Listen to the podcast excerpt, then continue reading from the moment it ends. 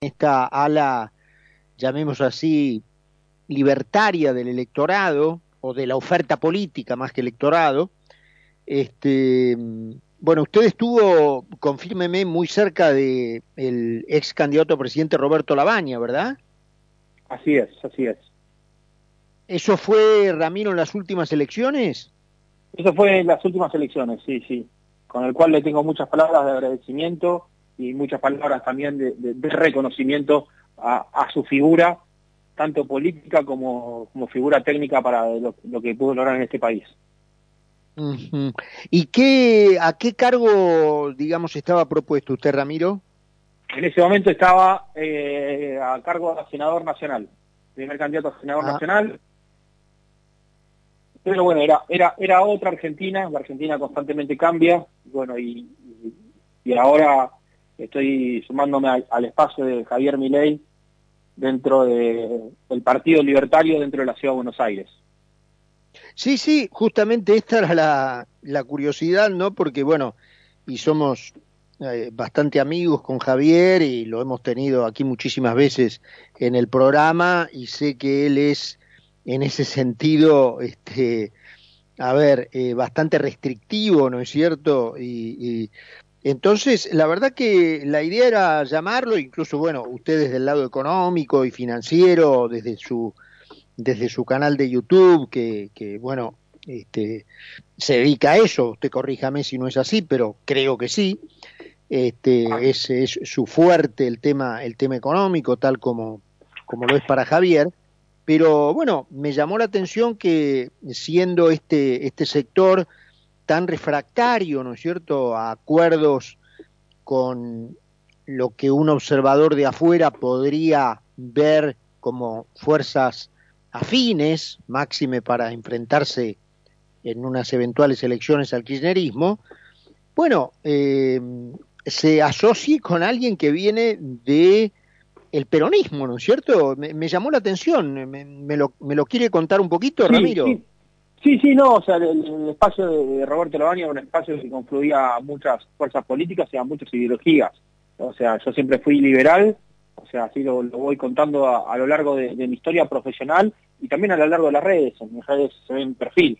En su momento era un liberal dentro de un espacio que pedía un consenso dentro de la sociedad, lo cual, o sea, no, logró los frutos que uno deseaba y bueno, y ahora eh, eh, me estoy sumando al espacio de, Javier Milei, que de vuelta ha logrado que el liberalismo esté en boca de todos. Javier Milei, que todos volvimos a hablar del liberalismo, dejamos de hablar de neoliberalismo de manera despectiva, como nos llamaban a, los liberales, y estamos de vuelta en carrera política, una, una, una, algo que, que hace mucho tiempo venimos deseando muchos, muchos liberales.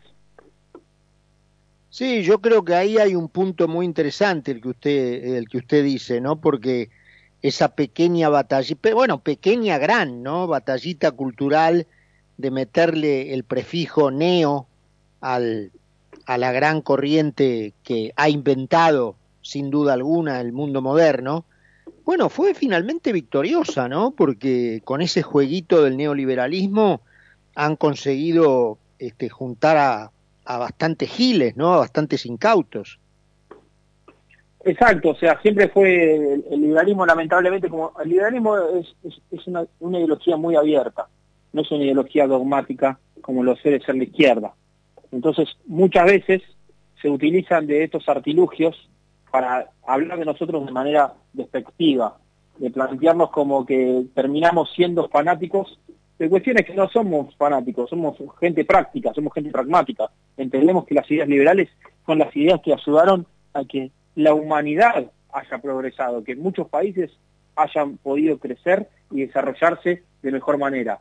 O sea, de esa discusión ya no, no, hay duda porque está demostrado en la práctica. O sea, la diferencia entre el otro extremo que podemos decir que, que es la izquierda dogmática es que nosotros en la práctica pudimos demostrar que nuestras ideas son las que funcionan. De eso, bueno, el mundo es testigo, no hay ninguna duda, solo un necio puede negar los resultados obtenidos por la práctica de, la, de las ideas liberales y en el otro extremo lo que ha conseguido la práctica de el socialismo, del comunismo, en fin, de todas esas variantes que no han hecho otra cosa que sumir a la gente común en la pobreza y a un conjunto de privilegiados en, una riqueza opulenta, ¿no es cierto? Ahora, eh, ¿por qué cree usted, Ramiro, viniendo, siendo, digamos, un, economista de base, pero habiendo tenido experimentos políticos como este que cuenta con, con La Baña, ¿por qué cree que la agrupación, y no lo he hablado esto con Javier, es tan refractaria a un acuerdo más amplio y casi diría yo especialmente con la gente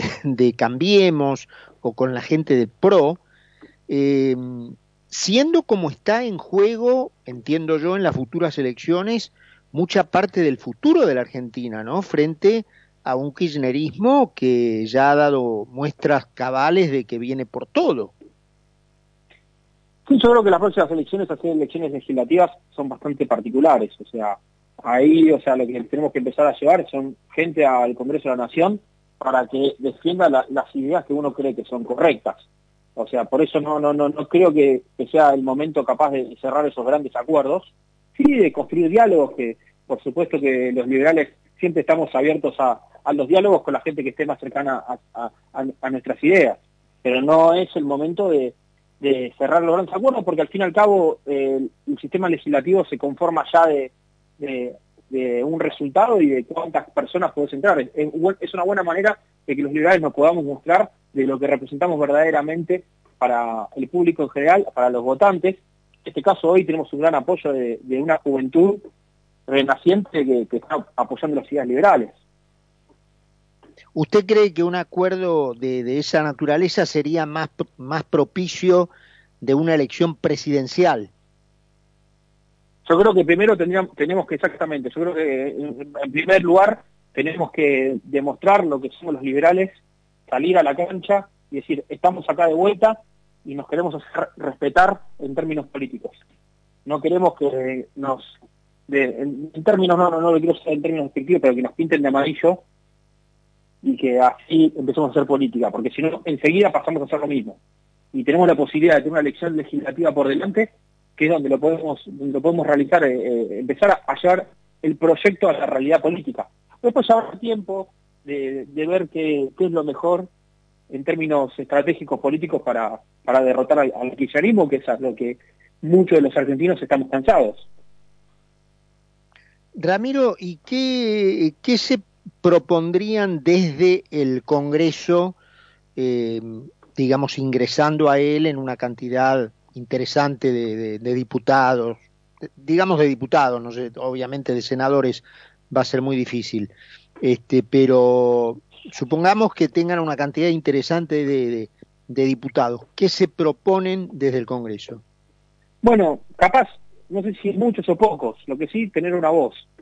Ahí Javier Milei lo demostró en los últimos años que los liberales no merecemos tener una voz, que los liberales no tenemos que ser escuchados, que no podemos dejar que nos dejen de lado porque tenemos ideas y conceptos para que el resto de los legisladores los puedan escuchar. Después podremos ver si incidimos o no en las votaciones, pero sí que nos escuchen, pero sí tener ese poder de estar presentes, de que no nos ninguneen, de que entiendan que las ideas de la libertad son fundamentales para sacar adelante un país la ideas de la libertad en términos económicos, en términos sociales, y dejar de sacar todos esos prejuicios que se crearon a través de, los, últimos años de que el liberalismo es una cosa que no es, o que el liberalismo está representado por espacios políticos que no nos está representando.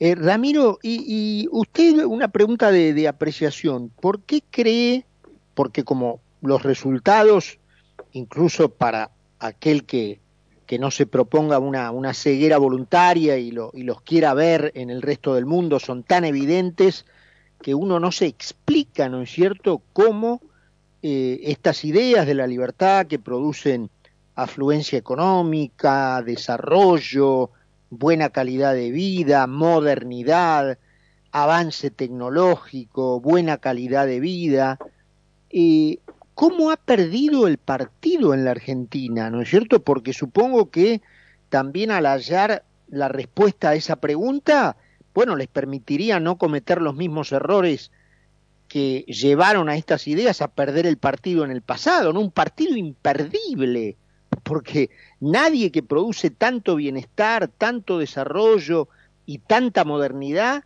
puede perder un partido con un cuatro de copa que lo único que produce es miseria, digamos, y sin embargo lo ha perdido. Mira, me, parece perfecto el planteo que haces porque en, mi interpretación el problema es la síntesis de todo lo que pasó en la Argentina años es el kirchnerismo. Y el kirchnerismo eligió de enemigo a las ideas de la libertad, al liberalismo, al, progreso del resto de los países para construir su relato. O sea, y del otro lado, la oposición no supo defenderse, sino que se acopló por una cuestión electoral a ser más mentales, cuando en serio había que enfrentarlos con la realidad, había que enfrentarlos con los datos. Decirle, no, ustedes, el kirchnerismo con su relato nos están mintiendo, en el mundo no está pasando esto. En el mundo está pasando todas estas situaciones que vos estás planteando de progreso, de avance, de desarrollo. Todas palabras que en la Argentina directamente no, no existen porque no son parte de otra realidad. ¿Son parte de qué? De consecuencia de qué? De un relato que ya lo conocemos de parte del kirchnerismo, que eligieron a un enemigo. ¿El enemigo quién fue? El liberalismo, este concepto neoliberal que hablábamos antes. La idea de la libertad. Nos decían que todo lo que planteaba el liberalismo estaba mal. Cuando en el resto del mundo lo que vemos es puro crecimiento, puro desarrollo. A partir de ahí es que eh, tuvimos que volver a reconformar esta idea de libertad. Hoy, a través de una figura mediática, pero una persona muy respetada en términos económicos, como es Javier Milei, que ha rompido, hace poco rompió, para, para hablar un poco de Javier también como representante, como no representante de estas ideas, rompió el récord de una clase de economía en cantidad de asistentes, el récord Guinness. O sea, son detalles simbólicos que demuestran lo que está pasando en Argentina en términos de, liberalismo. ¿Y dónde creen que está ese esa clientela, digamos, en, en los más jóvenes, al revés en la gente de más edad, que incluso hasta llegó a vivir aquella época de gloria de la Argentina, cuando estaban en, en, vigencia las ideas de Alberdi. ¿Cuál es su, su electorado?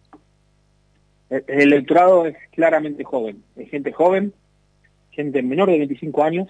En el público de menor de 25 años, la, la imagen del liberalismo y la intención de voto sobre Javier Milei se duplica hasta triplica. Eso se basa más que nada porque la gente joven cada vez está más preparada y cada vez busca más conocimiento. Ese conocimiento lo encuentra en Internet, lo encuentra a través de un video de YouTube, lo encuentra en Twitter, lo encuentra, digamos, a través de el estudio y la búsqueda del conocimiento. Y cuando uno estudia y busca el conocimiento, llega al liberalismo, porque es lo que pasa en el mundo, porque es la práctica. No son Ahora, Ramiro, ahí también, ahí también hay este un, elemento en contra, ¿no es cierto? Porque ese acceso a la tecnología, a una computadora, a una laptop, al ingreso a Internet. Eh, bueno, eso segmenta mucho las posibilidades porque hay millones de chicos, 70% de los chicos del conurbano es pobre, eh, entonces quizá no tengan acceso a esas herramientas que les permiten, eh, digamos, que le nazca ese bichito libertario, ¿no? Sí, pero a sorpresa de lo, de lo que nos pasó, te digo que Javier estuvo recorriendo mucho de, los municipios del conurbano de la, de la provincia de Buenos Aires y ahí lo que, lo que pasa es que mucha gente se acerca, por más que capaz de donde los chicos tienen menos acceso a la información, reconocen que algo funciona mal, saben que algo funciona mal. Lo que ven en Javier es que alguien que está con sus formas que tiene Javier, que todas las conocemos, que alguien le está diciendo la manera de salir adelante, les está dando soluciones y se dan cuenta que es algo que no se está probando en la Argentina.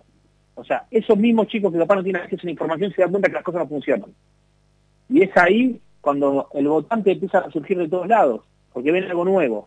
Y esto lo estamos viendo en, diferentes países, estos movimientos se están surgiendo en otros países, gente que dice, no quiero más el status quo, el status quo no está funcionando. ¿Quién mejor que Javier, Moley, Javier Milei para demostrar que hay que combatir al, al status quo.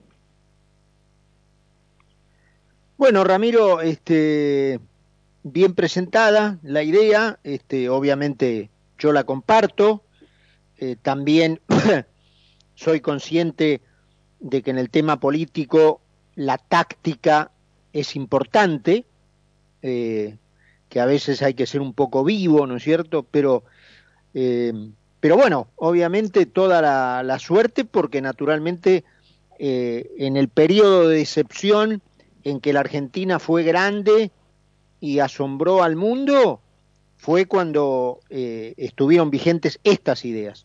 Y estas ideas son las que hicieron el país y las que, pese a que muchos puedan sorprenderse, de las cuales, fundamentalmente en materia de infraestructura, el país sigue, sigue viviendo, porque las estaciones de ferrocarril, sin ir más lejos, se construyeron durante esa época, el tendido de líneas férreas se hizo en esa época, eh, y la Argentina sigue ordeñando la misma vaca que luego se encargó de asesinar, ¿no?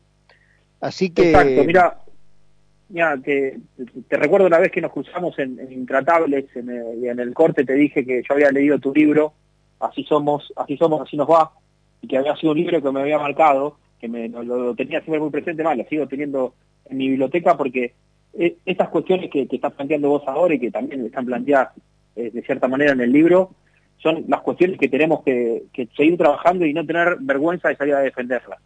O sea, por mucho tiempo nos, nos taparon, nos hicieron, hasta algunos liberales sentían vergüenza de decir que son, eran liberales, y ahora con gente joven está renovando toda esa nueva energía.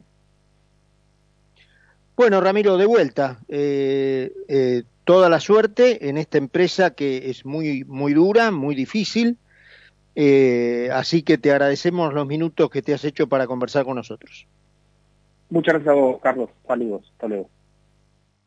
Ramiro Marra, eh, economista, eh, ex integrante de la candidatura a senador por el espacio de Roberto Labaña, extraño fenómeno, este, no, no nos daba el tiempo eh, más para conversar sobre un hecho del pasado que ya terminó y que no tiene sentido, pero es curioso, ¿no es cierto?, cómo una persona tan convencida como aparece Ramiro, eh, haya caído en las manos del señor Soquete, ¿no?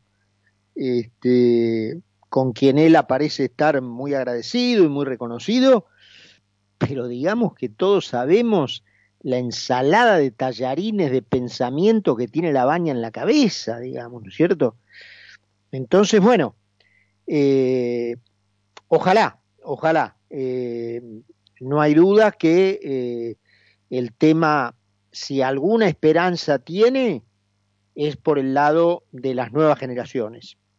Y así lo contaba Ramiro Marra, que acaba de conversar con nosotros.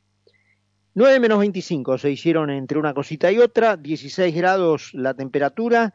Vamos a la pausa y estamos de regreso. Concepto 955. Periodismo NFM.